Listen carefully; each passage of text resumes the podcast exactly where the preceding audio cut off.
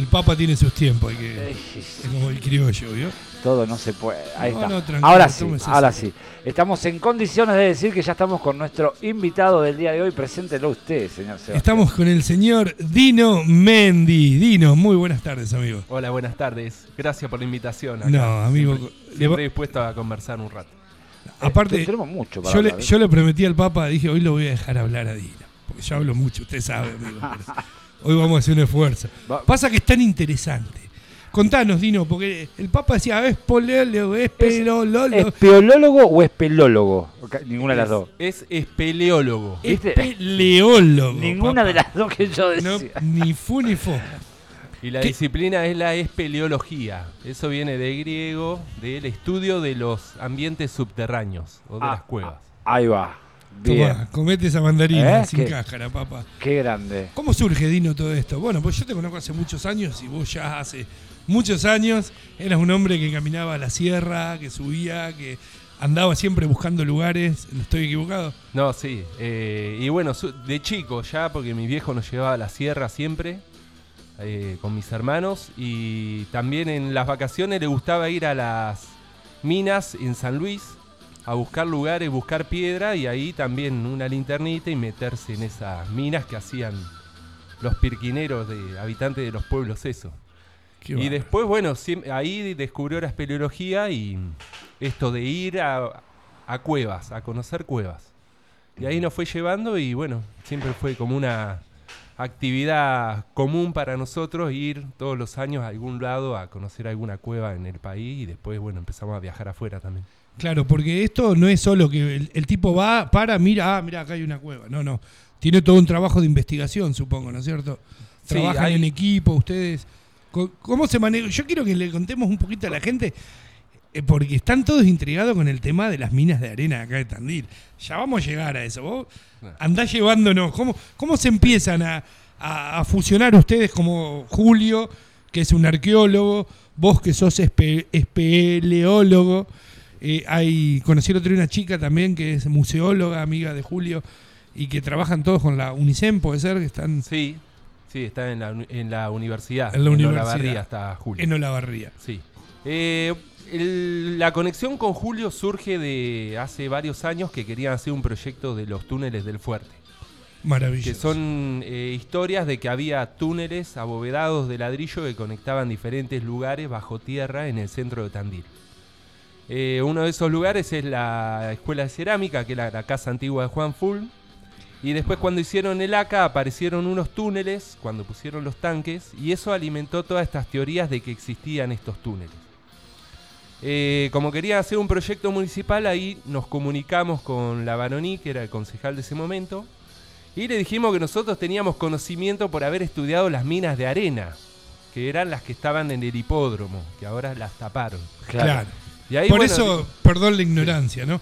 Yo escuché cuando venían a tocar el indio, de gente grande que decía, se van a hundir, cuando van lo a quedar más atrás. al porque escenario, están las minas. Y yo decía, ¿minas de qué? Si acá no hay carbón, no hay, no, hay unas minas subterráneas. Es real. Tal cual, es real. Eh, bueno, estas minas de arena se empezaron a excavar, o sea, para construir la ciudad a medida que empezó Sí, a las crecer. casas eran de arena, eh, arena los revoques, los revoques claro, de y arena. el asentamiento. Entonces necesitaban arena, traerla de la costa era caro. Y encontraron haciendo pozos de agua que es bajo la capa de tosca del suelo de Tandil. ¿A qué hay profundidad arena a estamos 6 hablando? metros, a partir de los 6 metros. Hay que hacer un Hay unas capas de arena con tierra, que eso es muy fácil de excavar y eso es lo que empezaron a sacar para la construcción. Y así Tandil se empezó a llenar de huecos y a medida que la ciudad como crecía, cuevas de topos. claro, como cuevas de topos, excavadas a mano con pico y pala. Ay, qué qué- laburo, hermano. Encontramos una referencia de una revista La Caras y Caretas que Sí. contaba de las minas de arena en 1902, creo que era. Mi- Antes que se cayera la piedra, mira, Mm, 10 años Claro, antes. claro, exactamente. 10 años antes que se Y era una actividad común, pero no conocida. Eso después, cuando las abandonaron, las cerraron desde la superficie con una bóveda de ladrillo. No sé si han visto las fotos.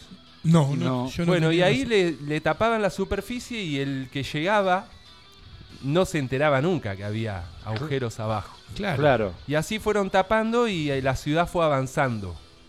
Pero algunos por relato, pero no es algo conocido de la ciudad que toda la población sabe que existen estas minas. Claro, claro. Los que conocen son del barrio porque iban y jugaban y tienen Gente, claro, el otro día Claro, nos cansaron de llamando por teléfono gente de atrás del barrio del hipódromo.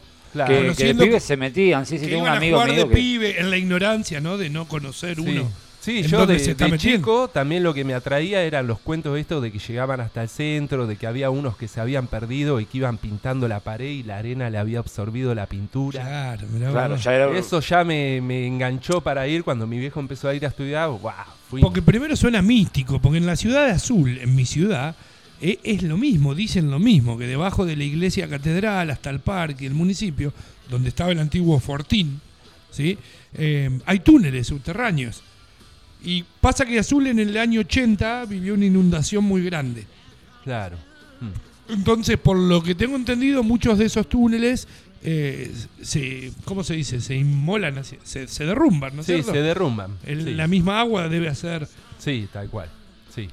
Eh, Lo que hemos descubierto también en estos estudios que estas minas abandonadas se han construido casas y la gente no se entera que abajo tiene estos túneles, ¿no? Claro. Y muchos son acá en cerca del centro de la ciudad, en la avenida Santa Marina hubo unos casos resonantes. ¿Es real que se hundió años. un garage de una casa? No, el sótano, el muchacho fue Escuchá. al sótano y se le hundió el piso y se cayó dentro de una mina de arena. Ah, se salvó, mamá no se hizo nada. Sí, sí, se golpeó un poco nomás. Pues, Alto Claro, cagazo, hermano. Sí, Entonces, no, o sea, imagínate. ¿a dónde me están llevando? A- Acá me manda mensaje Walter y me dice, hola, ¿cómo están? Consulta. ¿Podrían preguntarle a Dino Mendy dónde se puede ver el documental la otra parte? Porque no está más en cine.ar, dice. Ah, sí, de, gracias. Eh, ahora ya se terminó lo de Cinear, que era lo del alquiler. Va a volver a estar en abril. Pero seguramente en diciembre lo pongamos en YouTube libre para que lo pueda ver los que no lo Ahí pudieron está. Qué Ah, lindo. ahora vamos a hablar también de, de- de la otra parte. La otra parte. Qué interesante todo esto. ¿eh? Ay, claro, vas enganchando tema y tema. Y, Yo estoy ¿no? enloquecido. Yo, ¿Dónde se estudia esto de la eh, espe- espeleología? espeleología. Y la espeleología, eh, antes había una escuela que funcionaba en Malargüe, que así los fines de semana largo iban dando diferentes materias, así que ahí fuimos eh, varios de acá de Tandil, todo un año, los fines de semana, y bueno, aprendimos. Claro, es, la- es por la historia, conocimiento la también. ¿no es formación cierto? de, no es una carrera universitaria. y es por, por Claro. experiencia también, supongo, claro, Dino, ¿no? Porque a las medida. cuevas, conocer Claro. los diferentes tipos de cuevas, cómo se forman, la biología de adentro, la exploración propia, eh, que hay técnicas de exploración vertical, horizontal, todo lo que es rescate también, que en eso nos especializamos. Usted es rescatista también, ¿no? Hoy Sí. el Papa me decía, pregúntale después. Sí, usted es rescatista. El rescate en cuevas, sí. En cuevas, bueno, que Sí, no es poco. Yo he visto Es- videos, gente que queda atrapada, hermano, o te, se meten sin saber mirando para atrás, después cómo Y volver. es de, la, de los rescates más difíciles, son los, los rescates en cueva, porque siempre son casos resonantes porque demandan much- mucho tiempo y mucha gente. Claro. Claro. Yo digo siempre, no es lo mismo accidentarse en el campo abierto donde puede ir un helicóptero a buscarte que a tantos metros de profundidad bajo tierra. Claro. Claro. Entonces son otras técnicas, hay que hacer un campamento adentro, preparar todo, demanda mucha gente y tiempo. Así que eso nos capacitamos en caso de que nos pase algo. Ya No, hay no. un grupo. Está muy bien, porque hay que estar preparado. Eh, eh, cuevas y, y tema de derrumbes y todo así, por ejemplo, como pasó la AMIA y eso también, ¿o no? Eh, no, no, Ah. no, no, de derrumbe estructural no. Ah, bien, bien. Eh, Igual esto, no, porque- esto es maravilloso. lo que no, hacen. sí. eh, Yo no me meto ni en pedo. yo ya le digo, recuerdo me da eh, mucho miedo. a- hace unos años atrás el, el equipo de fútbol, los chiquitos estos que se habían metido en la cueva. eh, Sí, en Tailandia. en. Tailandia. Eh, imagino vos, vos de acá eh, tratando de, de- de- de- De guiarlos de- para de- salir, ¿no? de vos de, de armar tu, tu estructura, ¿no? De decir, bueno, yo haría esto, iría por acá. Y Que- bueno, ahí porque estuvo no- bueno no- como lo hicieron, porque Porque no es que no es un accidente de auto que vemos todos los días. Esto pasa una vez por ahí cada tanto o por ahí no se da tanto conocimiento.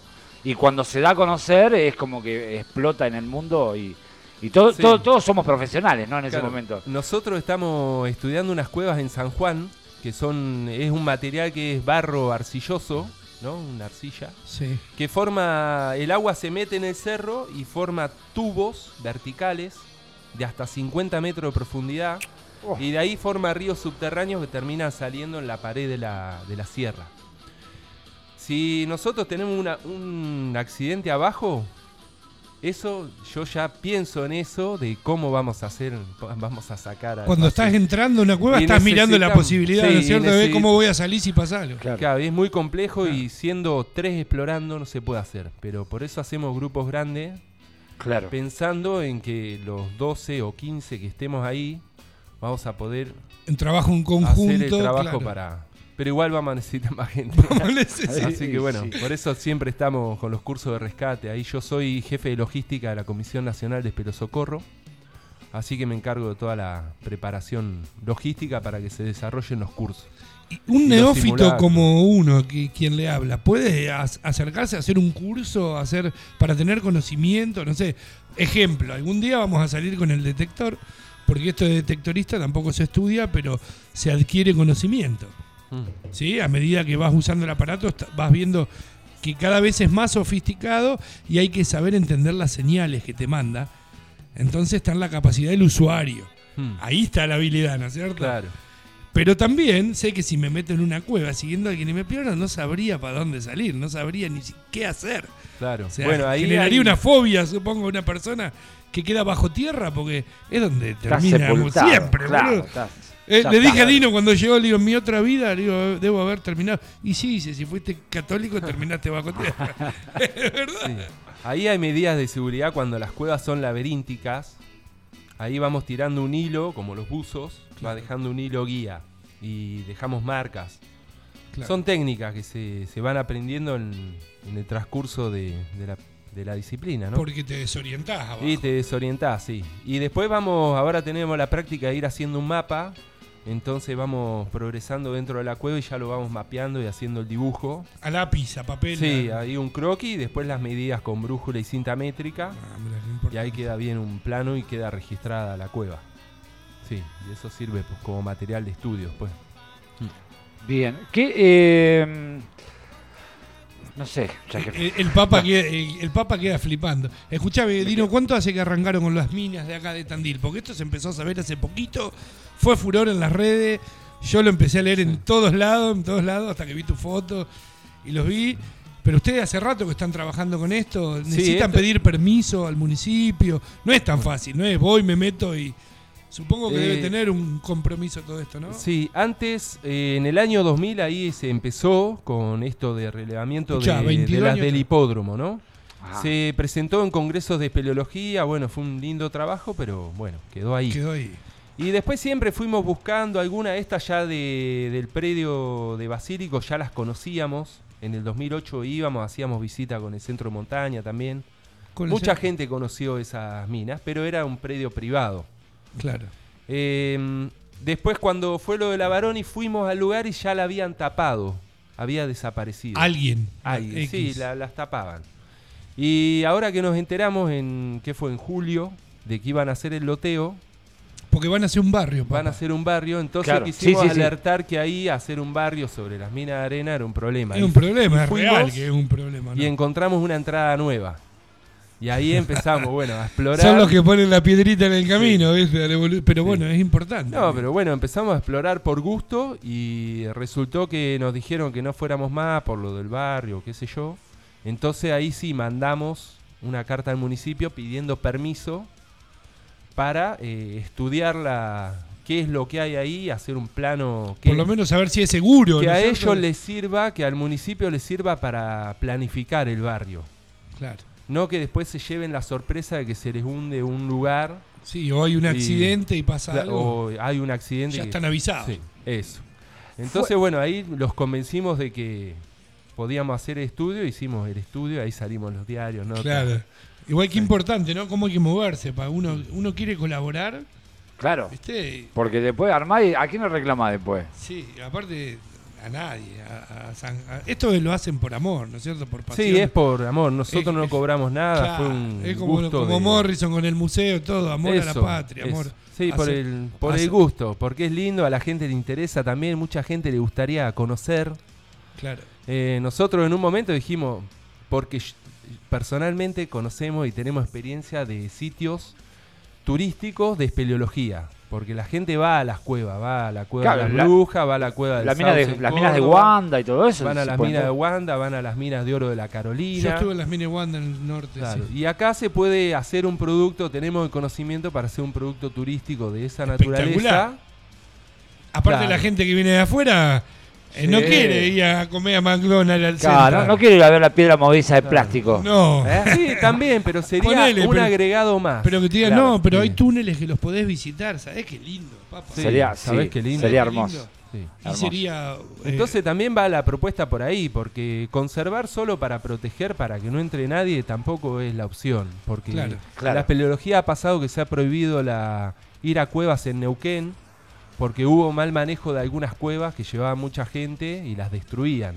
claro. Claro. Porque el humano Pero- también genera esas claro, cosas. Pero también que esté prohibido y que nadie los pueda conocer, tampoco sirve. Y va a generar que se te meta la gente igual y van a querer Claro. entrar. porque- Entonces es- hay posibilidades de hacer que la gente acceda a hacer un parque ahí en la zona para que el que no quiera entrar conozca qué era lo que se hacía ahí, para qué se sacaba la arena, qué arena se sacaba y Bien. bueno. ¿Qué, eh, ¿Y cuando entraron, qué, qué, qué encontra- encontraron? algo? ¿Había ¿Cómo fue? restos ¿Cómo de fue el algo? primer día? Que dijiste- te dijeron, Dino, acá están las minas. Tenemos No, que... fuimos a buscar a ver si había algo. Acá, me vuelvo Ah, loco. sí, si claro, me, vuelvo loco, no puedo creer. A, a ciegas. A ciegas. Porque ya sabíamos que había uno, pero lo habían tapado. Bueno, llegamos y encontramos el agujero ahí al lado del alambre. Listo. No la podían creer. Sí. Así que ahí nomás instalamos cuerda. y- Era para ustedes. ¿Qué- Sí. Cuando habla de agujero, eh, ¿qué medida tiene Es el un agujero? pozo de un metro de diámetro Ah, por 6 metros de profundidad. bien. Es- Que si vos mirás hacia abajo es, Oscuro. es un agujero oscuro. sí, es un agujero. Te caes, te rompe los huesos. Te rompes y todo. estaba abierto eso, así, Sí. a la nada. Ay, faltaba José de Cera ahí. Faltaba Seguime José. cual. Seguime echando, claro. Así que bueno, ahí cuando bajás te encontrás, bueno, la primera galería. Estas galerías tienen 3 metros de ancho más o menos por 2 metros de altura. Claro, entraba una carreta. Vos entras justito ahí. Y te, sí, y te encontrás esa galería y a medida que vas avanzando vas viendo a los costados que hay otros huecos o puertas que entran a la oscuridad. Wow. Y ahí a medida que te vas metiendo te vas dando cuenta que es una sala que tiene 8 metros de ancho con columnas en el medio. Wow. Porque le das las vueltas a las columnas. Claro. Claro. Eso le llamamos la catedral. Mirá qué bueno. Mirá qué bueno. ¡Ah, No. yo quiero ir! Mirá y qué después buena cuando después te encontrás que se empieza a cerrar y encontrás otro pasillito, que es un tubito de metro y medio de alto por uno de ancho. Más chiquito. Sí, claro. que se mete y llega a un talud de tierra que te tenés que meter de cabeza. Ahí Ya, ya ya, conmigo no, cuentes conmigo. Hasta Porque ahí te eso espero. ya lo, lo cerraban los mismos mineros, le ponían una carretilla o algo, lo cerraba para avisar que para ese lado no vayan, porque ya estaba agotado el lugar. Claro. Claro. Por eso te encontrás ese espacio, tiene 50 de ancho, te tirás así de cabeza y te encontrás que la galería se abre de nuevo. Ah. Otro túnel. Perfecto, con unos escalones a los costados. Y de golpe encontrás todos unos derrumbes que son eh, las raíces. Raíces de un... Ahí encontrás otro pozo, lo ves para arriba, que está cerrado con una cúpula de ladrillo. La Ah. pudieron Y ubicar. vos mirás para afuera? arriba y encontrás... Sí, la- lo ubicamos. La ubicaron, claro. Y ahí bajan todas las raíces de, de los eucaliptus de arriba. Seis metros hacia abajo llegan Sí, las que raíces. están todas con gotitas. Wow. Sí. Y ahí hay un derrumbe al costado que ahí también te mandás de cabeza y llegás a otra sala que esta es una sala más No, grande. está todo tan re de loco este derrumbe. muchacho. Tan re Mandarse de cabeza. Sí. Claro, Bueno. te dice te mandás de cabeza, yo no me asomo ni que te. No, yo no sé. Quedás atrancado ahí, ¿sabés? El ataque. No, porque pasás, pasás. Pasás. Sí. Lo que sí, al final de, de uno de estos túneles encontramos eh, un pasadizo que era, o sea, ¿cómo explicar? Estos piques o los pozos tenían la, bó- la bóveda de ladrillos o si no, si eso se caía, lo rellenaban con tierra. Claro. Los Entonces- seis metros hasta sí. abajo. claro. Entonces te encontrás con una pared de tierra, que te das cuenta que es un pique relleno. el pozo tapado, claro. Y hacia el costado había una galería de chiquito, que yo paso, soy alto, paso justo. Y un agujero de 30 por 30 que se metía para adentro. Y ahí se metió mi hermano y no, no pasaba. Claro. Oh, ¡Qué atrevido! pero eso sigue. Entonces la siguiente vez que fuimos, nos fuimos con una piqueta para rascar la pared de arena. Y ahí excavando nos dimos cuenta, vos te metés de, de cabeza mirando para arriba, que hay una ventanita arriba. O sea que haces una contorsión y salís para arriba de ahí. Te metés de, de cabeza mirando hacia No, arriba. no, ya está, Y después te sentás y ahí te encontrás con otra galería que sale hacia la derecha.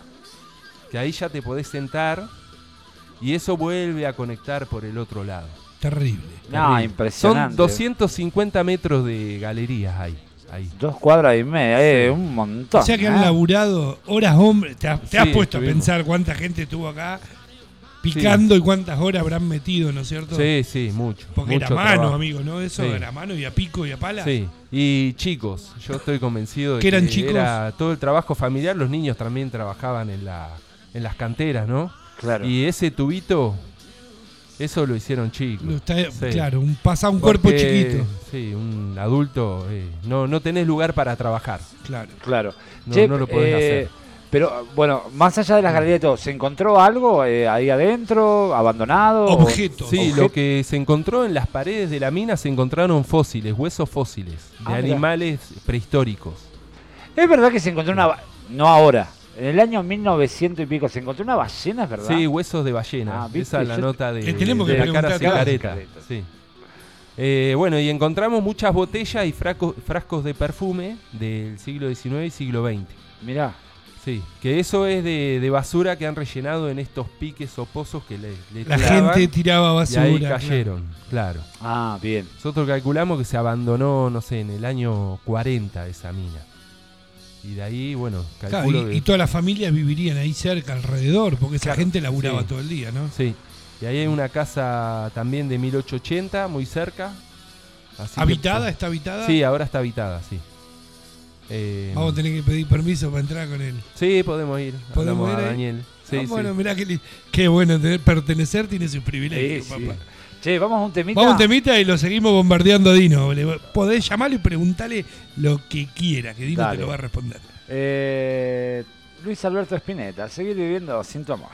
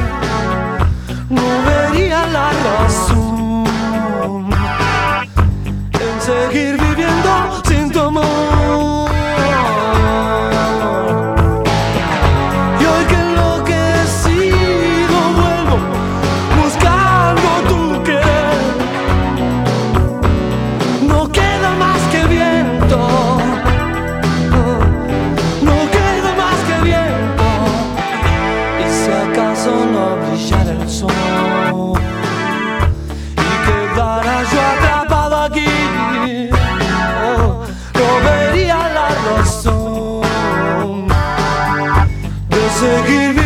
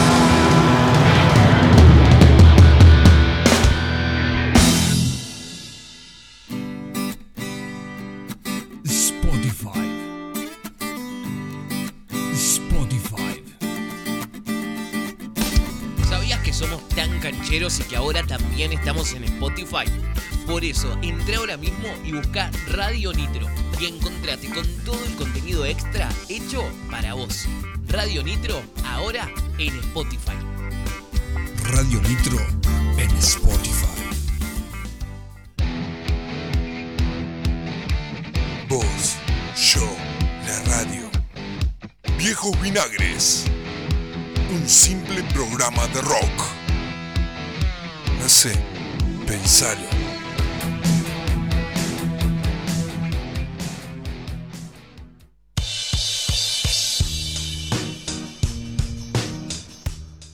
Muy bien, volvemos a la tarde en Radio Nitro, la tarde en la 96.3 junto a Viejos Vinagres. 59 minutos pasaron de las 19, seguimos acá charlando con Dino Mendi, ¿eh? comunicate 2494-644-643 si tenés que hacerle alguna, alguna pregunta ¿eh? referida a las cuevas eh, en la ciudad de Tandil o, o donde sea, ¿no? Aparte porque en Tandil tenemos un montón de lugares. Si venimos...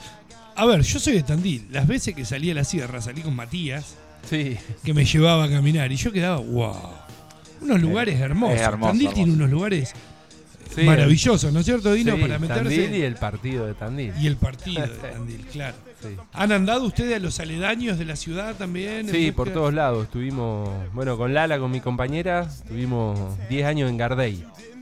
Viviendo ahí en la casa de mis abuelos, así que siempre toda la sierra allá les anduvimos por todos lados, los corrales de Yo piedra. tengo unas ganas con el detector a, a Los corrales está muy bueno. Son lugares privados, hay que pedir permiso, pero sí, te dan la posibilidad de, de verlo. Los corrales son maravillosos. Eran corrales que hicieron lo- los grupos originarios de acá. eh, con el fin de encerrar el ganado. De piedra, después, corrales de piedra. Corrales de piedra. Y hay diferentes estructuras. Todo esto lo estudió Tony Ferrer, Tony Ferrer, que, que ahora presentó un presentó libro. un libro el otro día. Vi, vi la, espectacular. vi la publi, no pude ir a las siete y media de la tarde. Era sobre la historia no contada de Tandil, que es, eh, que es lo que también decimos en la otra parte, ¿no? Nosotros nos cuentan la historia desde 1823 para acá, de lo que hizo cuando se fundó la ciudad, pero no nos cuentan que Martín había Rodríguez, atrás. el unitario Martín Claro. Rodríguez. ¿Quiénes eran los que vivían acá? ¿Cómo se.? ¿Nos no- podés no contar, ¿nos podés contar un poquito de la otra parte? ¿Tenés ganas de contarnos un poquitito? Bueno, ahí estamos chachareando un poco. Eh, y bueno, de eso, ¿no? Como que no había un conocimiento, no hay, no nos enseñaron quiénes eran los que habitaban antes acá y cuáles eran sus costumbres y sus creencias. ¿Quiénes habitaban Tandil? Y eran grupos serranos, le llamaban, de, lo- de los grupos puelches. eh, Puelches. Sí, eh, y eran indios que vivían en tolderías, que vivían de la caza y la recolección, y iban rotando Nómades. lugares. Nómades. Seminómades. Seminómades. Sí, estaban una temporada en un lugar, agotaban los recursos, se movían y por toda la sierra iban moviéndose de hace 10.000 años Mirá vos. hasta 1823. Y ahí se cortó la historia de ellos y nos contaron la de la de Martín La de Rodríguez. Martín Bueno, Rodríguez. Tony claro. cuenta esto, ¿no? De esta historia de desde Tandil, que se conoció el nombre, hasta 1823. Tandileofú. Bueno, y ahí, eh, con la llegada de los españoles y de caballo, Tandil sufrió una transformación, ¿no? Y los grupos mapuches. Con la llegada del caballo, mirá. Claro, Claro. porque ahí cambió la movilidad. Acá eh, andaban a pie, acá. andaban andaba a pie, pata. corrían, pero después con el caballo ya te- tuvieron otra movilidad y ya se, los tehuelches del sur, los mapuches, los querandí, ya Tandil era una mezcla. Claro. Acá eh, lo que hablaban de los... Hay originarios. Perdón. Ay, todos se Tenemos juntaban en las ferias del Chapaleofú. Que eso, ahí en Mirá. los corrales. eh, ¿Dónde bueno, está? Acá cerquita está Chapaleofú. Cuando vas para azul está el cartel que dice Chapaleofú. claro, ahí por Gardey, Por es- Gardey, se claro. juntan los dos Chapaleofú, el chico y el grande, y en toda esa zona están los corrales de piedra. Ahí vivían innumerables poblaciones de indios que ahí se juntaban la- las diferentes tribus a intercambiar. Por eso están los corrales, ¿no?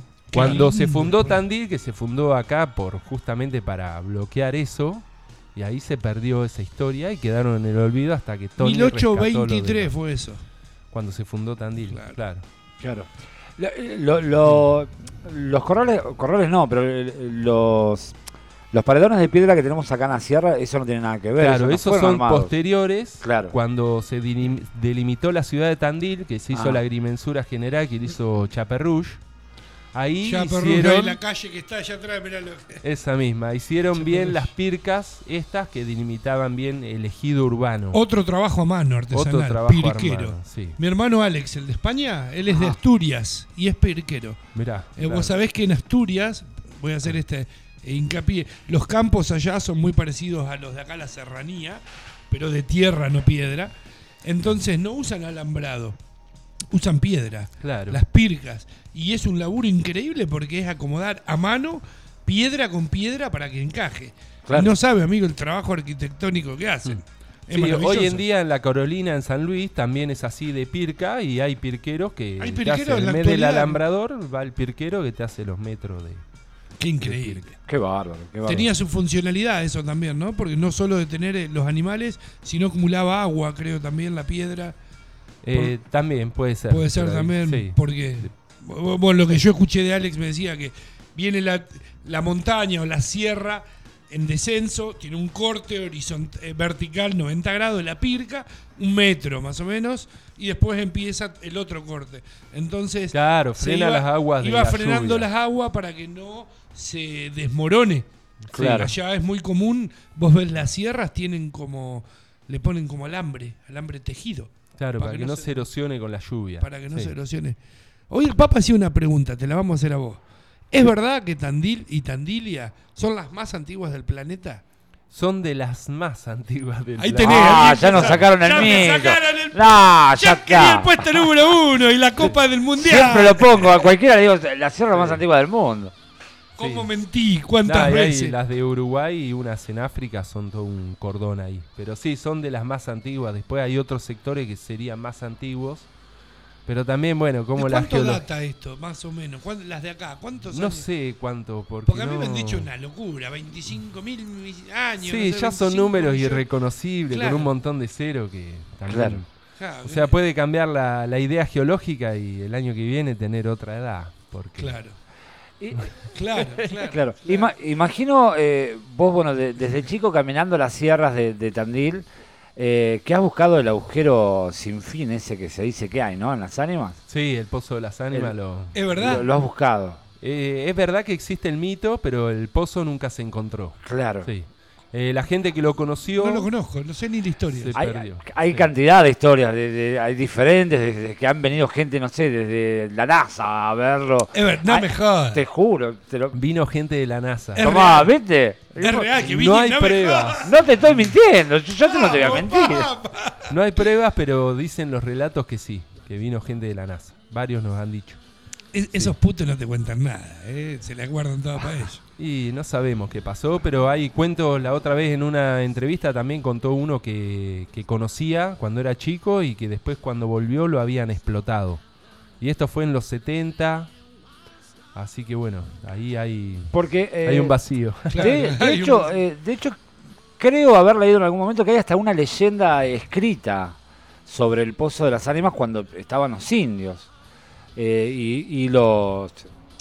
Y bueno, y Martín Rodríguez, ya con, con- con- con- habitando acá Tandil, creo haber leído alguna leyenda. Sí, hay- hay una Martín Rodríguez es una matanza terrible también. Sí, bueno. Es real eso, ¿eh? La matanza de Martín Rodríguez.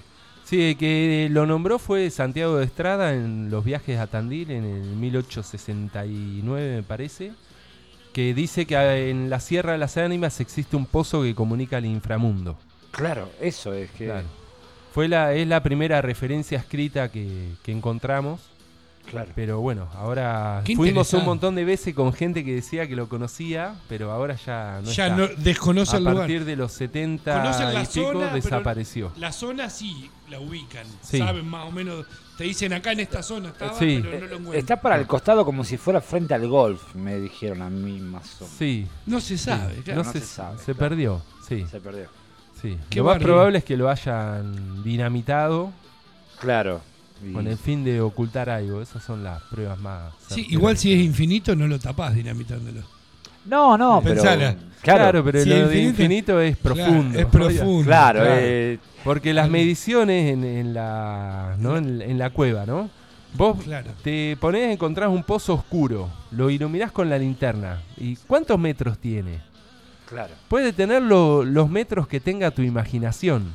Claro. Puede llegar a No es 5 certera la cuadras o puede tener 10 metros. Claro, pero se decía que vos tirabas una piedra y que no se escuchaba al caer. Claro, pero a los 6 metros ya no la escuchás Claro, caer. es- es si hay barrito en el fondo, Bueno, ¿ves? ya Claro. la escuchás caer. Hay que saber. Entonces la, la profundidad depende de tu imaginación. Claro, es buenísimo. No, no, que Y bueno, conectaba con ¿cómo- China. ¿Cómo midieron ustedes acá los 250? ¿Lo midieron caminándolo? con, con cinta métrica Claro. Y brújula ahí haciendo no hay mentira. estaciones. Claro. Haciendo estaciones y marcando bien una topografía de cueva. Se marcan las coordenadas, el punto Sí, lugar. todo. Vos marcás, bueno, GPS la entrada, después marcás con un clinómetro la, la inclinación, en este caso el pozo 90 grados, la distancia 6 metros, 6 metros. ahí tenés el punto 1. Y Claro. ahí marcás, bueno, tenemos 8 metros, 270 grados norte, Hermoso. con una inclinación de un 3%, baja un poquito. Y así vas anotando todo, ahora hay software Claro. que lo pones en el programita y ya te manda el- la línea. Después lo vas dibujando como un Photoshop. Claro. Qué increíble. qué Qué increíble. bárbaro. Pensar que nuestros antiguos lo harían manda. con una libretita de, de papel y No, cuando lápiz. empezamos lo hacíamos papel y lápiz, hoja cuadriculada y ahí transportador, regla y La vieja escuela. dibujarlo. Claro, la La vieja, vieja escuela. escuela. No había otra manera. y ¿no? brújula, ni siquiera GPS. Usted siempre no lleve- andan los GPS bajo tierra. Claro, tampoco no, Eso no te iba a preguntar. Sí. ¿El instrumental tecnológico bajo tierra funciona o Sí, el láser sí, pero todo lo que es comunicación de No hay, aire y hacia afuera no. Lo mismo que nos decían, lleven handy. ¿Para qué? para qué? Porque handy no anda adentro. Pasando Claro. qué profundidad no te detecta ya una señal de afuera. Yo te espero con un handy afuera. No, cuando no se ven las antenas ya se perdió. Claro. Claro. No, ahí tenés que bajar con el vasito y el hilo. Sí, El tal va- cual. Claro, tal el cual. vasito y el hilo. Bueno, en rescate usamos unos teléfonos de- que eran de la guerra de Vietnam que nos trajo un amigo de Estados Unidos. cableado. Son Ah. el teléfono de guerra de NAM, eso. Mirá vos. Claro. Sí, le das manijita Claro, y, llaman del otro lado. comunicación. Y es la única comunicación que anda en las cuevas. Por, Qué por eso también para un rescate esa comunicación necesitas dos, tres personas que vayan llevando el cable, cableando y Claro. estableciendo las terminales. Todo. Claro. No, hay que saber de todo para poder Viste, meterte. Toma, amateur, papá. Claro, ahí está. Es lo que hablábamos recién. Hola, reina. Llegó la jefita. Ahí llegó la, la- la jefa. Pero es, es lo que hablábamos recién, que ser amateur, como me decías, Dino, repetímelo, por favor. Sí, el amateurismo es amamos lo que hacemos. Claro. Y no tiene relación con el conocimiento. O sea, puede ser, tiene el mismo conocimiento un amateur que un profesional, pero el profesional cobra por eso. Claro. Y acá es más prueba y error. Lo que hacemos honor estamos capaz que más horas, porque bueno, te Sí. importa si no te la van a pagar igual. no, es por el gusto. Yo me, me hagan Sí. agarrado horas que se te oscurece la tarde y estoy con el detector y Ahí quiero está. tener 14 manos para hacer 20 pozos. ¿viste? Uno más. Uno Sie- más, uno siempre más. es uno más. Siempre es uno más. Bueno, qué lindo, ¿no? Que sea así, porque te dan Sí. ganas de seguir. Sí, es como el pescador, que va y viaja y se queda horas esperando hasta la noche. Y bueno, es un hobby. Claro, es un hobby. Un Qué- hobby, qué, un apasionante, gusto, qué apasionante. ¿Cuándo- ¿Cuántos componen acá el grupo en Tandil de Y el grupo somos, bueno, tradicionalmente era mi papá Juan con otro Miguel, el hijo, Norberto, nosotros, era un grupito de 7, 8 personas. Ahora somos un poco más, porque justamente con esto de las minas que me decías de Julio Merlo, que es el arqueólogo que está, también lo incorporamos, lo llamamos, así que lo hacemos Un parte del capo, un grupo de capo, CMT. eh, que nos dé bola todos Eh, a. Patricio que es geólogo también, lo llamamos, a Aldo que está en turismo y patrimonio, así que como que estamos juntando gente, ahora vos Me, Sebastián, vas me voy a meter yo con el detector, pero Sí. un placer para mí. Y bueno, gente del CMT y Mi mujer bueno, chocha, somos- que no le tengo que romper la bola en casa. somos 10, 15 ahora, más o menos siempre. Ah, Qué bien, lindo, bien, lindo, un lindo número. grupo, amigo. Ahí está. Un lindo grupo. Así que hay que organizar una salidita. Sí, sí. Hay que ahí. organizar una salidita. Vamos a ir a un temita ahora cuando volvemos Eh, dale, vamos a seguir charlando con Dino. eh, dale, déjame preparar. Eh, mientras tanto, comunicate 2494-644-643. Vamos con Charlie García, Chipi Chipi.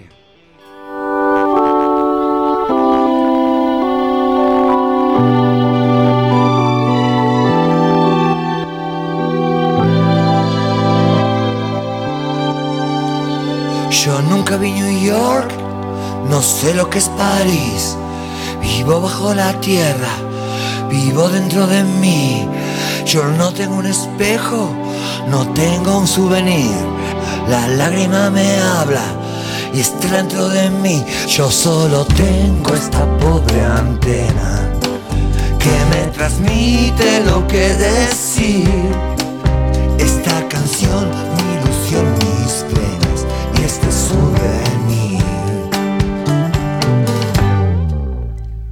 Yo subo la escalera, yo cumplo una misión. La lágrima me dice que yo tampoco soy la hija de un amor, la hija del dolor, la hija que no espera. Tu tiempo se acabó. Si este dolor durará por siempre, no digas nada, vete de aquí. Porque yo voy donde nunca estoy, donde nunca fui. Tómalo con calma, la cosa es así. Ya se hace noche, me tengo que ir.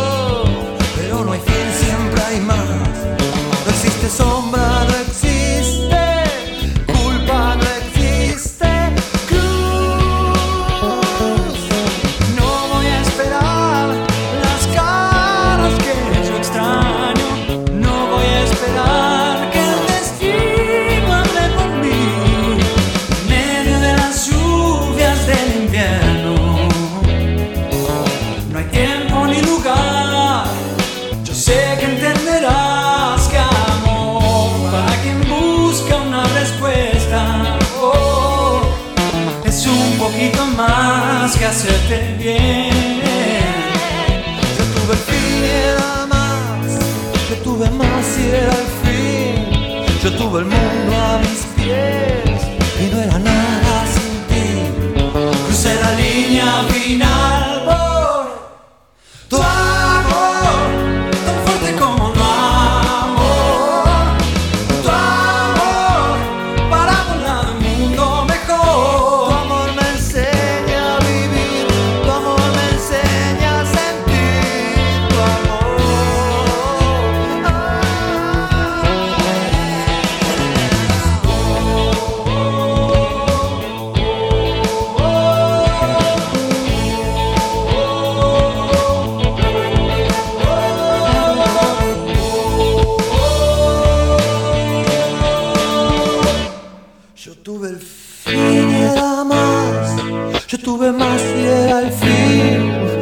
Tuve el mundo a mis pies. Y no era nada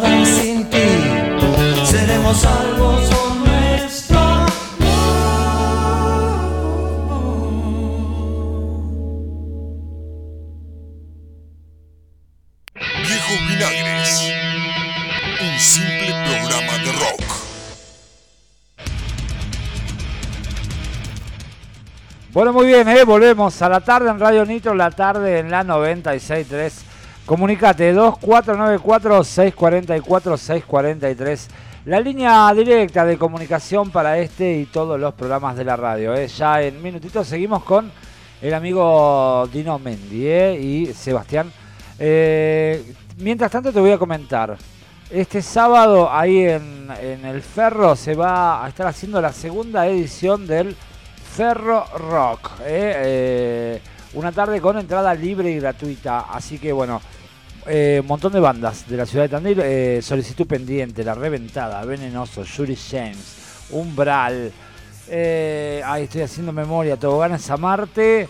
Y me falta otra más que no me acuerdo. Pero bueno, aparte va a haber un payaso, va a haber de todo. Va a estar muy, muy lindo para ir este sábado ahí en Colón, en el Ferro con entrada libre y gratuita. ¿eh? Acá me están preguntando, dice. Eh, espera que voy a subir acá los. eh, ahí está. Gracias. Dice: Hola gente, ¿cómo van? Que lo peleo, los, los enganché empezados. Si pueden dar referencias de cómo contactar redes de Dino, se agradece, dice. ¿eh? Dino, Ah, bueno, me buscan en Facebook Dino Mendy o en Instagram también. Dino con Mendy. Y. Sí. O, Ahí está. o Nid Rodalog en Instagram. Ahí está, ¿eh? ¿Escucharon? Papá, ¿sabés qué me estaba contando afuera? ¿El qué? Dice, no, contame de vuelta, ¿a dónde van a ir? Que me invitaron y vos no podés ir porque vos no detectás. Ahora fuimos hace poco a la Numancia, para atrás, que es un lugar donde estaba la cueva de los barrientos. La cueva de los barretos, la, ¿Cuánto la que habla papá, León de? Gieco. del- Esa misma. Eh, ahí lo que nosotros vamos es a unas minas de arcilla que está en el cerro de al lado, que también ahí un- son capas de arcilla, hicieron todo unos huecos en la década de 40, 50. Está muy buena la, lo- el espacio subterráneo ese y después atrás vas a la cueva, que en realidad no es, no es tanto una cueva, sino que es un pasadizo Claro. que desciende la, la barranca del cerro. Estos son unos, unos recorridos. Donde estaban los barrientos. Claro, porque los barrientos tenían dos lugares. Tenían un cerrito, que Mirá. es como un sombrerito, que ahí tenía una cueva que se llama La Cocina. ¿Se puede entrar ahí? ¿Ustedes Se pueden- puede ir, sí. Ahora va- vamos a organizar y vamos a ir. Qué lindo. Bueno, ellos me desde, perdiste, la, Lolo. desde la cocina tenían ahí, dormían y te- cocinaban todo, tenían. la- Y, pero lo que tiene ese lugar es que tiene una vista muy amplia. Entonces cuando venían que los, Los venían a los buscar, venían a claro. buscar, ellos se iban hacia la pared de, que es un barranco que tiene como 20 metros. Entonces se hacían los acorralados y se metían por ese pasadizo y ahí vos. se escondían. Se Claro. escondían y nosotros nos- seis meses Claro, ahí no, buscándolo. no los encontraban más. Porque es una entrada muy chiquita y después sale para arriba. Lo que nosotros nos imaginábamos que ellos se metían por ahí y después salían por arriba y desde arriba lo, les tiraban a los... Qué bárbaro. Tenemos que ir de esa ahí, época. por favor. Qué grande los Es una linda historia. ¿Dónde la de queda numancia de acá? Y la lejos. ruta 30, hay que agarrar el cruce de Scarminachi, la ruta 74 y la 30, y de ahí meterle para adentro. Es, son 60 kilómetros más o menos. Pensar ya es partido de Lobería. Ya es partido de lobería. Sí. Claro. Tenemos que pedir permiso. Tenemos. Escuchá, papá. No, Tenemos ahora ya tenemos ya lugar, tienen, sí. claro. Así que... Porque no debe ir. ser fácil también conseguir un permiso para entrar a un lugar que la gente no sabe quién sos, a qué venís. No, Ustedes eh, se dan a conocer y bueno. Sí, ahí siempre es por conocido, un, un encargado del campo, después le pide permiso al dueño a ver si podemos ir, entonces todo buscar... Hay gente que no le importa, sabe que. uh, No, hay gente que está ahí, pero no, no, lo, no lo comunica o no, no le importa. Esto es de una familia Cantón, se llama, que también conocimos a una de las sobrinas, así que también nos dieron vos. permiso por otro lado, después el encargado del otro campo donde están las... ¿Se estudiaron la historia de los barrientos antes de entrar ahí o, fu- o fueron ya sabiendo lo que Sí, iban, sí, ya siempre se busca... Con el librito del lunes en la mano. Sí. Qué lindo, Hay ¿eh? unos libros lindos de, de los barrientos. La, la Cueva del Oro acá en Juárez también la conocés, me imagino, ¿no? En Sí, Juárez, en sí, Barker, ahí eh. en Barker hay En varias Barker. cuevas, eh, son, se ha estudiado espeleológicamente, hay todo trabajo, eh, están todas las cuevas relevadas con los planos. Se marca cuando ustedes hacen un trabajo de espeleología, por ejemplo, van a ir a una cueva. ¿Eso queda sentado en algún lado? ¿Qué- Sí, hay una federación de espeleología Claro. y tienen un catastro nacional de cuevas. Mirá. Yo tengo el acceso a ese catastro, entonces cuando digo, bueno, voy a ir a provincia de La Pampa. Entonces entro al catastro y busco a ver qué cuevas hay y después buscar la geología del espacio donde están esas cuevas para ver si puedo encontrar más. Esa sería la búsqueda, ¿no? Y también vas y conoces esa cueva y haces un informe después del estado en la que se encuentra. Es el trabajo de ustedes, la Claro, búsqueda. ya sí. después, una vez que la Cuando encontraron, encontrás una cueva nueva, ya le pones un nombre como para registrarla. lo podés haces- registrar vos. Dino le podés No, no le ponemos nombre de personas Ah. vivas, no. Bien, Por ejemplo, la que encontramos en San Luis le pusimos los vascos, los vascos. porque somos todos vascos y Bueno. fue una porfiadez bastante interesante encontrar esa cueva. Contanos un poquitito Sí. cómo fue en San Luis, qué lindo San Luis. Yo Sí, no esa en. San Juan. San Sí, Juan, estas bueno. cuevas de barro. Lugar maravilloso. Sí. Y ahí habíamos encontrado una cueva desde la base de la pared que termina en una chimenea ciega. O sea, te encontrás con una cascada seca que sigue arriba y no podés subir. Entonces, ¿qué hay que hacer? Hay que ir a lo alto del cerro a buscar un pozo que supuestamente comunique con esa cueva. Y encontramos unos pozos gigantes de esto que decía de 50, 60 metros de profundidad. Y ahí vas descendiendo con cuerda, con arnés, con un locos. Vos te Hasta bajás que 50 llegás a la base te, del 50, te cerro. bajás 50 Sí, metros tiene 74. y bajás, está loco este chico. Claro. Y después cuando llegás a la base del cerro, te Con. Con, con unos huequitos que ahí te tenés que ir pasando para llegar a, a esta cascadita que entrabas desde abajo. Claro. Así que esa la, la logramos conectar el año pasado. Así que ¿Y la fue- salida cómo haces para subir 70 No, metros? ahí eh, pudimos salir por abajo. Pero si no tenés que subir con aparatos bloqueadores, ya son técnicas de espeleología y subís por la misma cuerda. Mirá Vas vos. trepando. Qué va. O sea que lo mío llega hasta la Ah, puerta. Ti, o sea ti, ti, ti, acá muchacho. Y me Claro. llevo el mate. Acá está el agujero, los espero a la vuelta. No, porque hay que tener un conocimiento. eh, Tenés Yo- que saber descenso, con correas, saber atarte, No, yo, tener sí. el equipo adecuado. Yo la tengo clara. Yo en la mochila llevo la plancheta y los espero ahí con, con los bifes de bondiola. Compro, papá, compro. Yo voy y les cocino. Yo no tengo ningún problema, pero Importante en el trabajo, ¿no? Un Sí, cocinero sí, ahí la que... logística, lo La logística es muy importante. no me digan que cocinen abajo. No, no, yo, eh, suban de vuelta. Sí, pero los exploradores tienen que estar bien dormidos y bien alimentados para que rindan. Claro, es verdad. Aparte es un trabajo que uno va, va anotando, va agendando, va poniendo... Y, En una expedición o en un rescate, si falla la logística, falla todo. Claro. Es así. como en la guerra, amigo. Sí. Como en la guerra. Como en todo, en la Como en la vida. guerra, como Sí. en la vida. Como en la vida misma. Si te, donde Te la voy a tener una- que llevarlo lo conmigo, porque ella es la que arma mi logística las 24 horas del día, pobre. Vas a tener que venir conmigo. Ya le quise comprar un detector y no, me dijo, No, nah, ya, pará, pará, no, pará, que estamos 72 horas por día juntos, basta. Ya es demasiado. Che, eh, escuchame, Dino, contame. ¿Qué, qué fue lo más raro que encontraste en una cueva? Lo más raro es O, encontrar... o lo más raro que te pasó, no sé. Eh, no, lo lindo es esto, poder encontrar que lo que uno cree en el paisaje que se comunica, ¿no? Y haber encontrado esta comunicación de la cueva. Y después saber que hay momias adentro de esas cuevas en San Juan.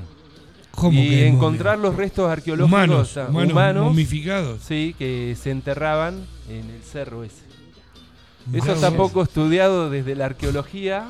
Si encima me una momia. Yo estoy pensando si tienen anillo de oro, No, y toda es- esa cosa. no, te- nada. no, pero Obreros, se encuentran textiles, se encuentran pelos y vos vas ahí en la cueva y, y encontrás todo un tipo fardo que son totoras amarradas con unos tientos y ahí hay un enterratorio. Se hacían la momia, la envolvían con eso y la, eh, la ponían adentro de las cuevas. Mirá vos. No, yo me- Así me- que- Porque alimañas eso- no hay ahí abajo, ¿no? Se han No, encontrado hay- animales no, y eso no. No, no, no, no hay. No, No porque hay. es seco. Pero Claro. después, bueno, en Ecuador una vez bajamos una cueva en la selva y son, es una cascada que viene de arriba, pero desde adentro de la mitad de la pared salen cascadas de los dos lados. Entonces tenés tres cascadas en una y vos vas descendiendo en el rapel ahí. No Eso es espectacular. Y después baja por un tubo. Yo lo, sale por otro lado. lo más extremo que hice fue hace dos meses en el rancho Poppy, me tiré por un riel. Ah, claro, así como. Y no me animé a hacer el descenso de la pared 4 metros, imagínate. Yo- lo más extremo mío es jugar al ajedrez. Bueno, por eso, cada uno lo suyo, ¿no es cierto, Claro. Dino? Y esto es lo apasionante que tiene la profesión esta, porque se termina Sí. siendo una profesión, más allá que uno Sí. sea, eh, un, como decíamos, un, un amateur. El amateur se va formando, va teniendo conocimiento Sí, porque- del terreno. Porque pasa la aventura ya lo nuestro de la Claro. espeleología, sino más por contribuir al conocimiento geográfico, si se quiere. Geográfico. Porque, por ejemplo, las, los cerros del mundo ya están todos conocidos, todos medidos. Claro. Ahora recién empiezan a hacer ascensiones de cerros que fueron dejados de lado. Pero las cuevas está todo por descubrir. Claro. Eh, Porque no sé si se anima la gente tanto a meterse en una cueva. No, pero se- hay grupos, hay grupos, pero siempre van apareciendo nuevas. Es una búsqueda, no está a la vista Claro. como un cerro. Claro. Está ahí. El es cerro un- lo viste y dijiste. Por ahí es un agujerito que se abre en una cueva kilométrica. Por ejemplo, nosotros en este estudio de las cuevas de San Juan, eh, según la clasificación del tipo de cueva, se llama de piping o sufusión. Es un, un tipo de cueva. Como están las cuevas de caliza, De los tubos caliza. lábicos, las de bloques de piedra como las de acá, también tenés estas de piping. Y buscando encontramos que las de rodeo son las cuevas de piping más largas del mundo. Mirá. O sea, es un descubrimiento técnico, pero Increíble. geográfico. Aparte, increíble. Un dato Claro. que o sea, lo descubrieron ustedes. Sí, y la cueva esta de los Vascos, al hacer 74 metros, también estadísticamente, por el catastro de cuevas, resultó ser la más profunda de Argentina.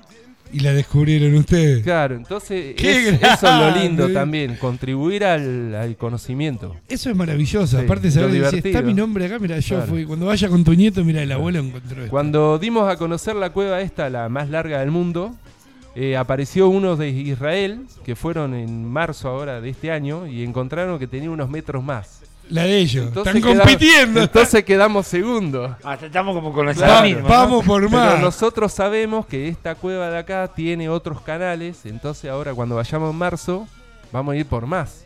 Claro. ¿En marzo dónde viajan Claro, entonces? A Rodeo, a San Juan. Lolo, ¿cómo te ves?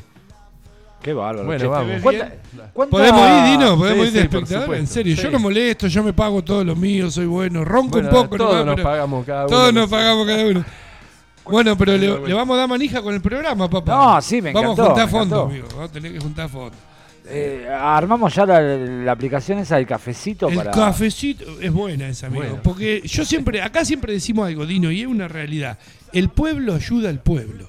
Mm. Nosotros nunca esperamos ayuda política de nadie. Porque es la realidad, porque no estamos ni de un lado ni del otro. Entonces queremos informar, queremos ayudar. Ustedes están haciendo un trabajo que es maravilloso. Y que es para la comunidad. No es para usted, no es que está descubriendo una mina porque le querés poner Claro. tu nombre. Ni siquiera le puso. Yo le hubiera puesto Sebastián Precioso Olvidate. Junior. Ajá, Ya un ca- está. de egocéntrico. No, lo- los vascos le pusieron. Claro. Eh, Qué increíble. ¿Cuá- ¿Cuántas cuevas ha- ha- ha- tenés, tenés contada la, la cantidad de cuevas que has visitado o, o no? No, Ya- no, no, ya no está. las conté. Muchos años. Sí, son- Claro. Las de acá de Argentina, las principales, eh, no sé, serán 40. en- después, no sé, en Bolivia fuimos a varias también, 7, 8, así. Porque en la zona donde hay cueva hay un montón. Claro. Por ahí serán 10 que son grandes, así. Y, y en todos los países, Pero hay, no- ¿eh? viste que en México, ¿cómo se llaman las que están en México? Los cenotes. Los ahí cenotes. Sí, en México hay cuevas kilométricas. Con Lolor somos adictos a- al Netflix, pero a mirar documentales, porque nos gusta informarnos. Y hay cenotes que han, se meten en el agua y van con los detectores. Sí, ahí encuentran, encuentran eh, cualquier cosa. El Nosotros, agua muy bueno, fría, estanco y Mm. qué increíble. Tenemos relación con espeleólogos de, de todo el mundo, porque también hay, hay una unión internacional de espeleología. Mirá qué bueno. También mandamos ahí a, a los congresos. Y comparten Sí. información y debe haber Sí, congresos. hay grupos de Facebook, hay información de... Y ahí está, hay, hay de todo. Hay cuevas de 2.000 metros de profundidad. Está escuchando hay el de- centro de la Tierra. De está 500 kilómetros de desarrollo. O sea. En serio me está hablando. sí, sí, es, Eh, hay de todo. Sí. Hace muchísimos años, no me voy a acordar la cantidad de años, lo, lo leí también.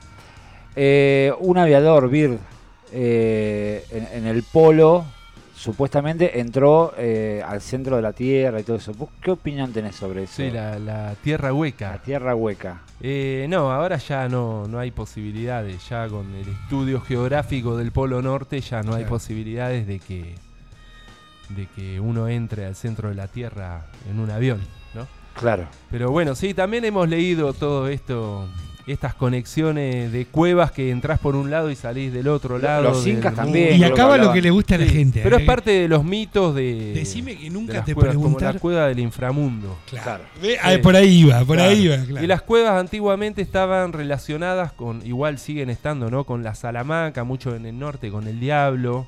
Les ponen nombres lugares- peligrosos, ¿te diste Porque cuenta? son lugares de, de lo oscuro, porque de, de lo desconocido, no de lo oscuro. Claro.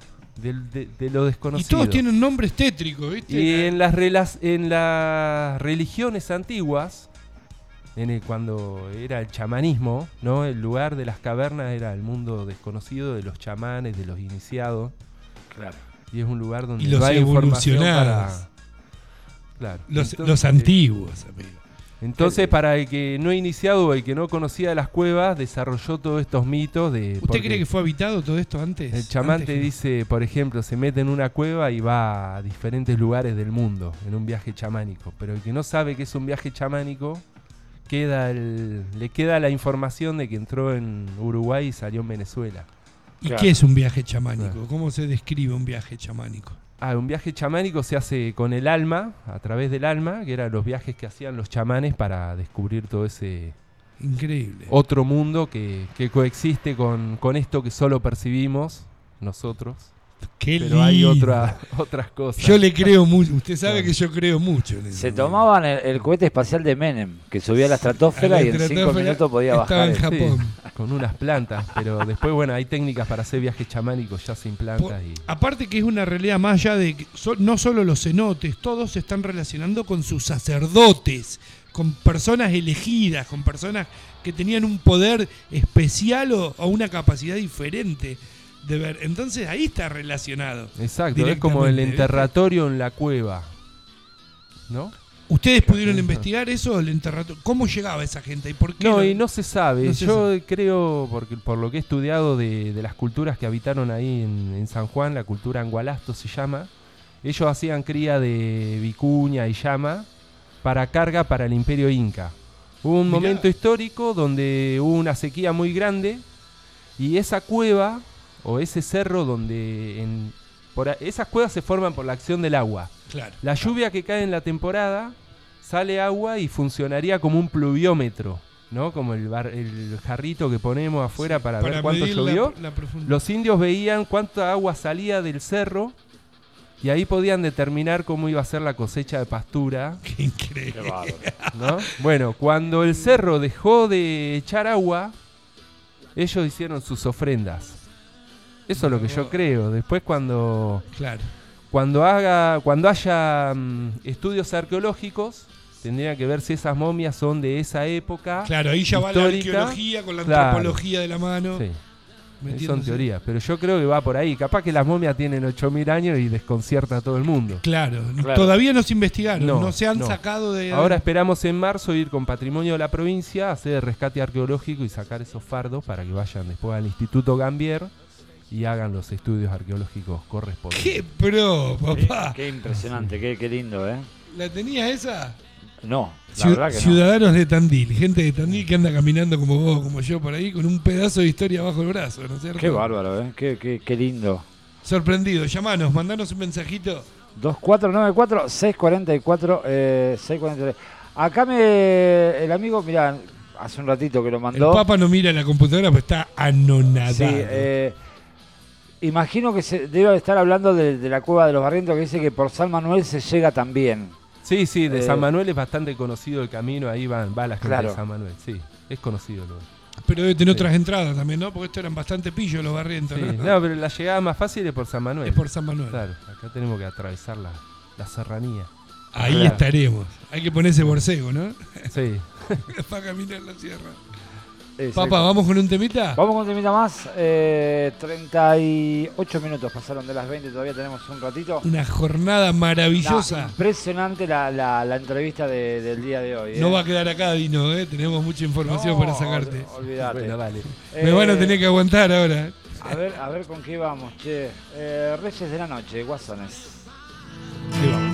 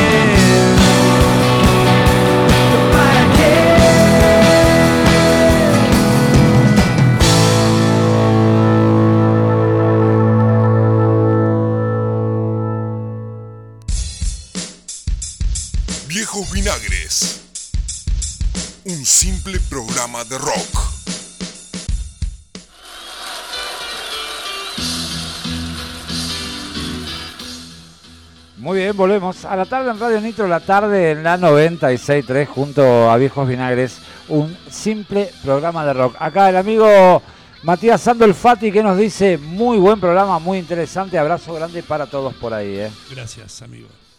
Ahí está, seguimos con, con Dino Mendy y estábamos hablando fuera de aire de la cueva de los espíritus, ¿no? Encierra la ventana. Sí, la cueva de los espíritus de Cura Malal, Cura Malal, ladito de Pigüé.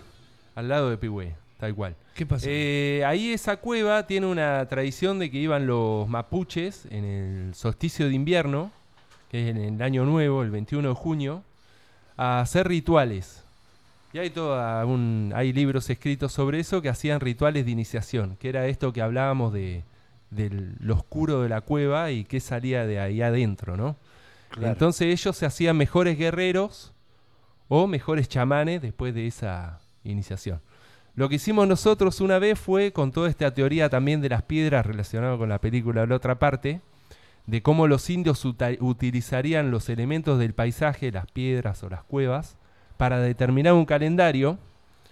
Lo que hicimos fue ver la topografía de esa cueva y nos dimos cuenta de que el sol en el solsticio de invierno debería entrar hasta el fondo, un haz de luz, hasta el fondo de la cueva, y ahí iluminarla completamente y poder transitar los 50 metros que tiene sin luz artificial. Así que nos Mirá fuimos en un invierno con Lale y con Nico, con Nico Valerio, Con Nico. y bueno, fuimos ahí a la cueva que tiene unas pinturas rupestres. Y bueno, es una galería amplia y después tiene una piedra en el medio. Y ahí justo, cuando empieza a caer el sol, entra un rayo de luz entre la piedra y se proyecta dentro de la cueva. Ilumina todos los pasadizos hasta Lo el fondo. pudieron ver. Lo pudimos ver. ¿Qué, qué genio estos indios, ¿no? Increíble. Aparte de ellos, ¿cómo se les ocurrió? Entonces, boludo? también, Es bueno. el 21 de Es julio. Un día al año, que es el año nuevo de los originarios, donde se hacía ese ritual, que es ese, solo, ese día solo o los días consecutivos que pasa ese fenómeno. Después qué- el resto del año, no, sí, se mantiene oscura. Andá a Pero saber- la luz, o sea, ese lugar oscuro se ilumina el día más corto del año. O sea, tiene Qué todo el simbolismo. no, es impresionante. Impresionante. Andás a ver qué pasaba por la cabeza de esa gente, ¿no? Cuando veían que la cueva que todo el año estaba oscura, un día al año se iluminaba. Y a nosotros nos pasó que es el efecto que vos entrás, cuando entras a la cueva se te empieza a dilatar las pupilas. Claro, Y por la de- oscuridad. sí, por la oscuridad y cada vez empezaba a ver más. Pero cuando entró el, el haz de luz, con tantas horas o tanto tiempo ahí adentro, veíamos todo. Qué Y increíble. se te dilatan las pupilas que después salís de noche de la cueva y estás viendo en la oscuridad total, te podés volver a, a la estancia. O sea, Increíble. Una Aparte de la inmensidad visión de la noche. nocturna sería. Una visión nocturna. No hay contaminación lumínica de la ciudad. ahí. No, ahí no. No hay nada. Ahí no. Entonces ese era el aprendizaje, yo creo ahora, ¿no? De, de poder eh, ver en la oscuridad. Qué Qué Ahora, ¿a increíble. bárbaro, quién qué se le ocurre, no? Qué Con in- las luces de la ciudad, pero... Claro, porque hoy vos te metés con una linterna, hay, hay Claro, una linterna fácil. que prenden fuego por poco, pero uno lo ve fácil, pero en esa época esa gente, ¿no es cierto? Sí. Qué increíble. qué y lo usaban como refugio también las cuevas. También lo usaban de refugio, sí. Y hay varias cuevas. hay Porque una- los inviernos encierra la ventana, acá con Lolo hemos ido, la última vez nevó, Lolo, ¿te acordás? La anteúltima vez, Sí. eh, la gente iba ahí al, a Ven- al Cerro Tres Picos de Ventana y volvía con el muñequito de nieve en el auto. Claro. Así que imagínate para los originarios, pobre, Sí. ¿no? No, y se usaban de refugio, sí. Hay mucha, ahí se ha estudiado arqueológicamente, hay muchas pinturas rupestres, muchas cuevas. Está explotado el lugar turísticamente también. sí, porque está protegido, así, está, está bárbaro. nosotros cuando El- fuimos tuvimos que contratar un servicio y nos llevaron a un campo privado. El Claro. tipo tuvo que abrir la tranquera, tiene autorización de los dueños, pero si no, vos solo no podés Claro. ir. ¿viste? Bueno, ahí en la cueva de los espíritus tiene ese problema que está en la estancia, pero el camino de acceso vos entrar a la cueva derecho y la gente le manda mucho graffiti. Y Qué ese es un problema porque lo han pintado sobre las pinturas rupestres. Claro. Y encontrás Carlos, Encima también, dice María. Lolo, mirá. Sí, y eso es una Y lástima. Qué gana de arruinar, ¿no es cierto? Habría que multar. Así, bueno, pero eh, Sí, pero no los encontrás. no los encontrás. Sí, deja. Mar del Plata presente, Tandil presente es un pelotudo. Sí, sí. así, así esa El- el- pavada. Y al final la, Sacate una foto y subí a Facebook, pavote, que te vean, pero ya está. ¿Por qué? ¿Qué Por maldad, eso no? La también el gente recelo de preservar esos lugares o no darlos a conocer porque la gente hace, ese Hace daño. vandalismo. Ya veamos la movediza, todos los pinchotes y todos los nombres que le dejaban. Bueno, ¿no? ahí está. Claro. claro. Sí. Nosotros lo veíamos en, con Lolo, somos unos fanáticos de las cataratas del Iguazú. Hoy, antes que vos llegaras, Lolo, hablábamos de las minas de Wanda también. ¿Tuviste el, el gusto de conocer las minas de Sí, Wanda? sí, también anduve ahí en pozos abandonados. En pozos. Hay Sí. partes que ya no se utilizan, Sí, ¿no? Están- sí, de ahí nos sacaron, Gendarmería también nos echó porque está muy en la frontera contra el río, ¿viste? Se hacía de noche, ahí es zona de combate. Claro, Continuo. claro. Y, y ahí es Sí. combate real, continuo. ¿no es cierto? sí, sí. Yo siempre pienso, qué lindo sería ir a detectar en esa zona de la frontera del Paraguay, la Triple Alianza, amigo. Ahí hubo mucho, Sí, Ah, sí, mucho. El, el desarrollo, ¿no? Eh, La gente se mataban como locos, mucho, muchas guerras ahí, amigo. Claro. La guerra del Paraguay. Tenemos todo cerquita. Aniquilaron todo Paraguay. Aniquilaron todo No Paraguay. había quedado nada. Paraguay es verdad. Sí, sí, sí.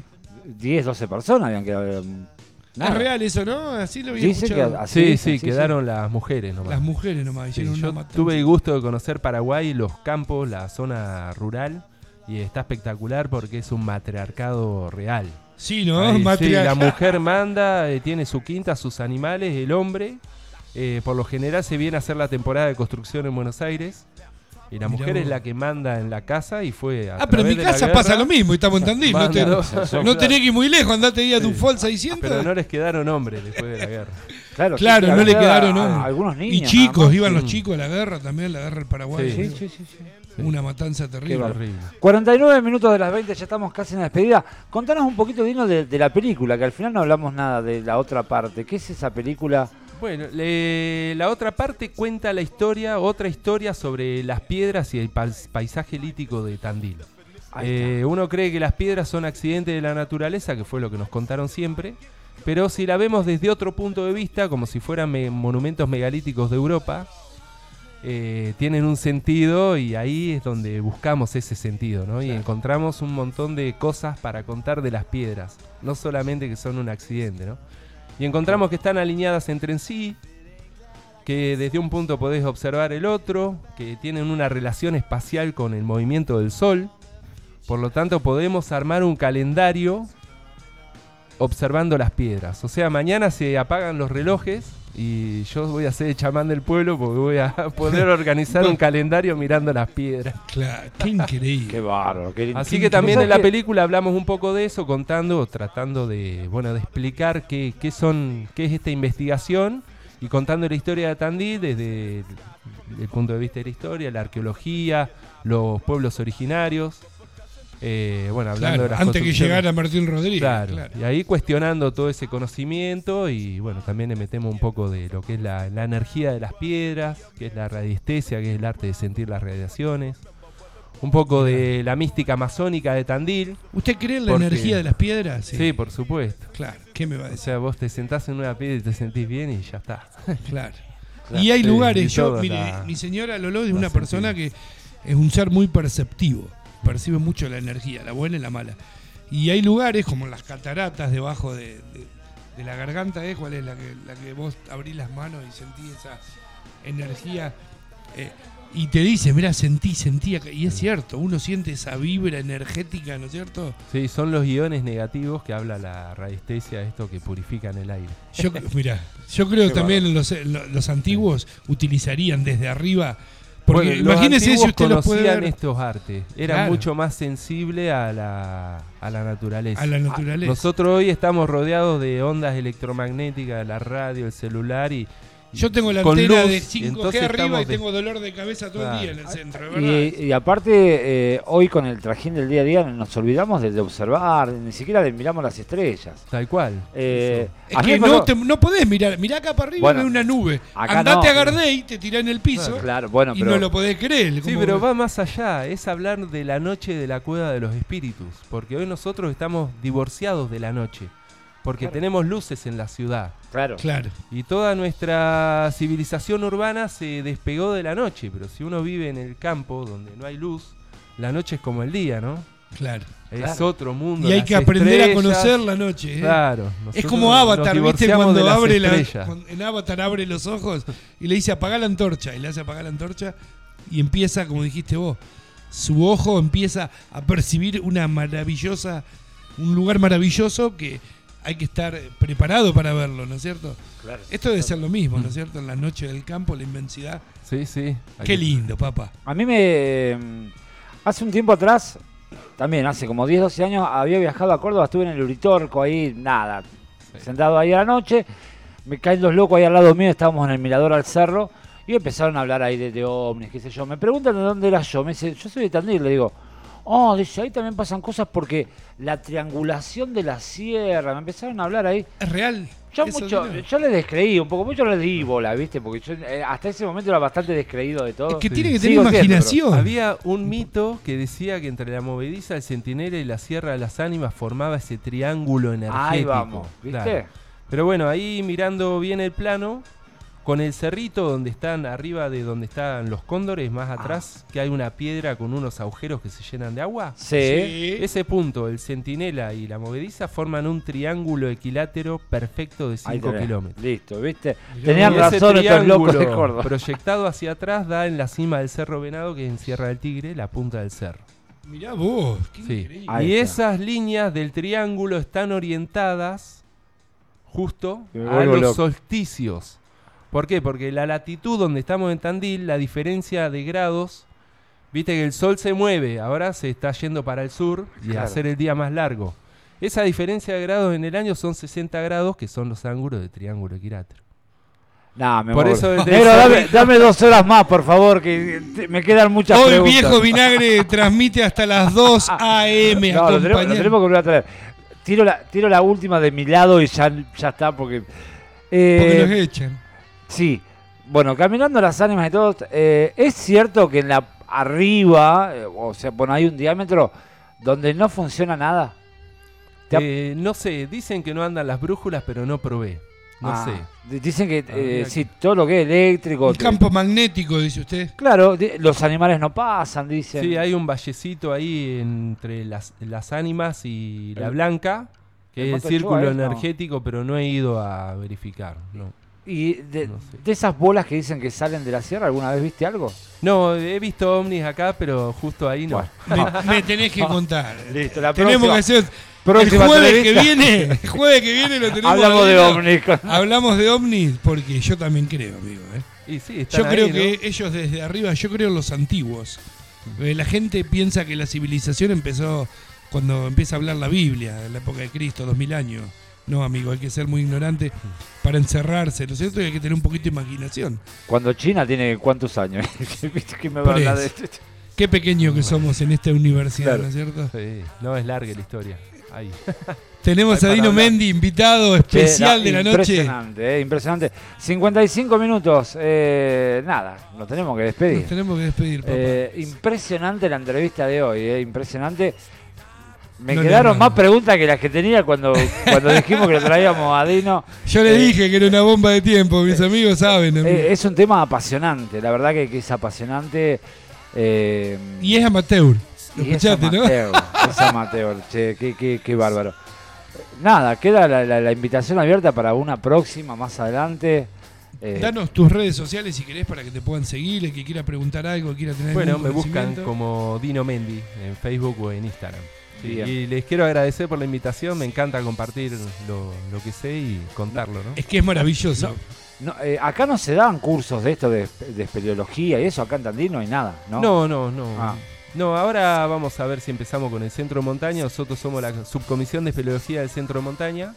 Y ahora vamos a empezar a hacer una serie de actividades con. También pueden buscar ahí en Instagram el, el CMT, Centro Montaña también. CMT. Ahí está, perfecto. Papá. Che, me despido de Dino. Dino, muchísimas gracias. Muchas gracias. Gracias por honrarnos con tu presencia y tu sabiduría. Gracias. Nah, impresionante se va. De nada, papá, me debes una. superame, papá, superame el jueves I- que viene. Impresionante. El jueves que viene vamos a tener a los chicos de Solicitud Pendiente, ¿eh? una, Bueno, una vamos banda de, pan rock. rock ¿eh? Eh, acá con nosotros.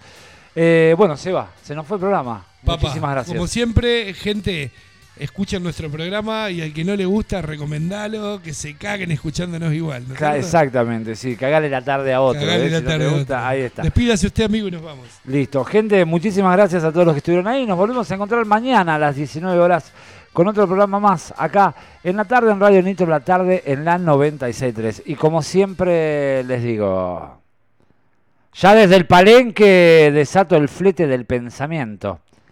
Y me voy buscando el viento por un sendero pampeano. Hasta siempre, mis hermanos, será hasta cualquier momento.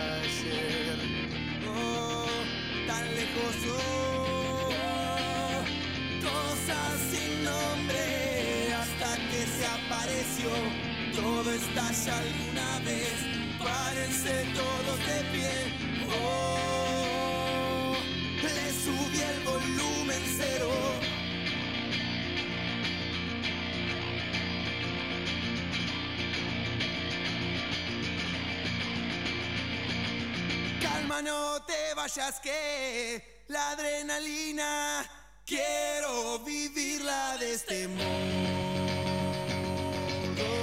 y acelero si la cuenta dura 10 ya quiero pista solo soporto hasta cuatro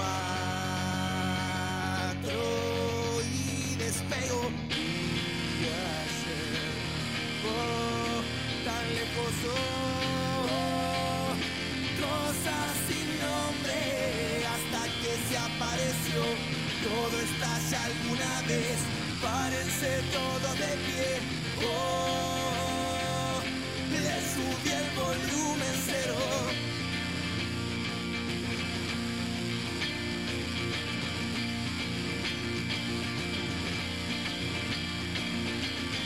Cosas sin nombre a kilómetros de hoy.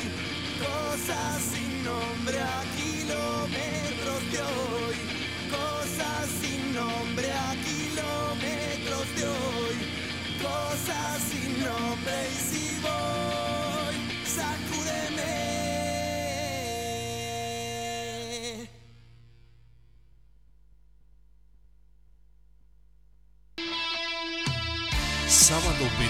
de octubre, Mamelux, en vivo, despidiendo su disco homónimo.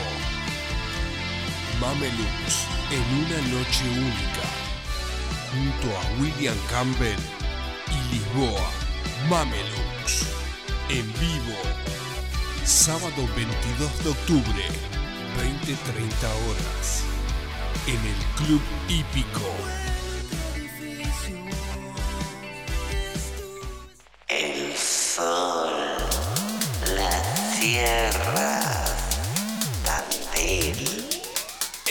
Genial, la estoy reflejando. Reflejando, Radio Nitro, reflejando. Radioactiva. Reflejando. Radio Nitro, Reflejando. Radio Nitro. Música, música y más música. Radio Nitro, Reflejando. Radio Nitro, 96.3, Tandil, Ciudad Paraíso.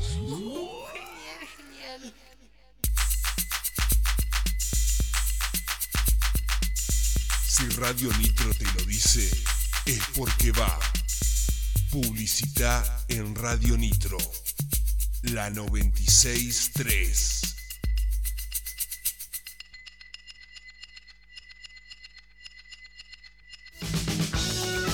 Tandilia Tap Room.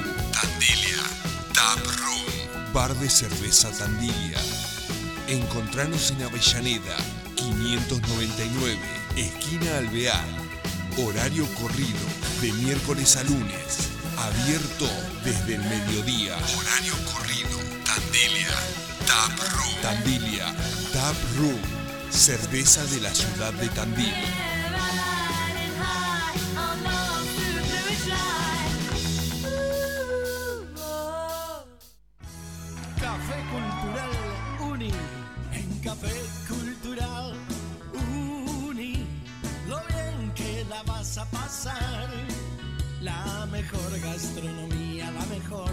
Buen ambiente familiar. Un encuentro con amigos para ponerse a charlar. Para vivir un buen show, para almorzar y cenar. En Café Cultural Uni. Lo bien que la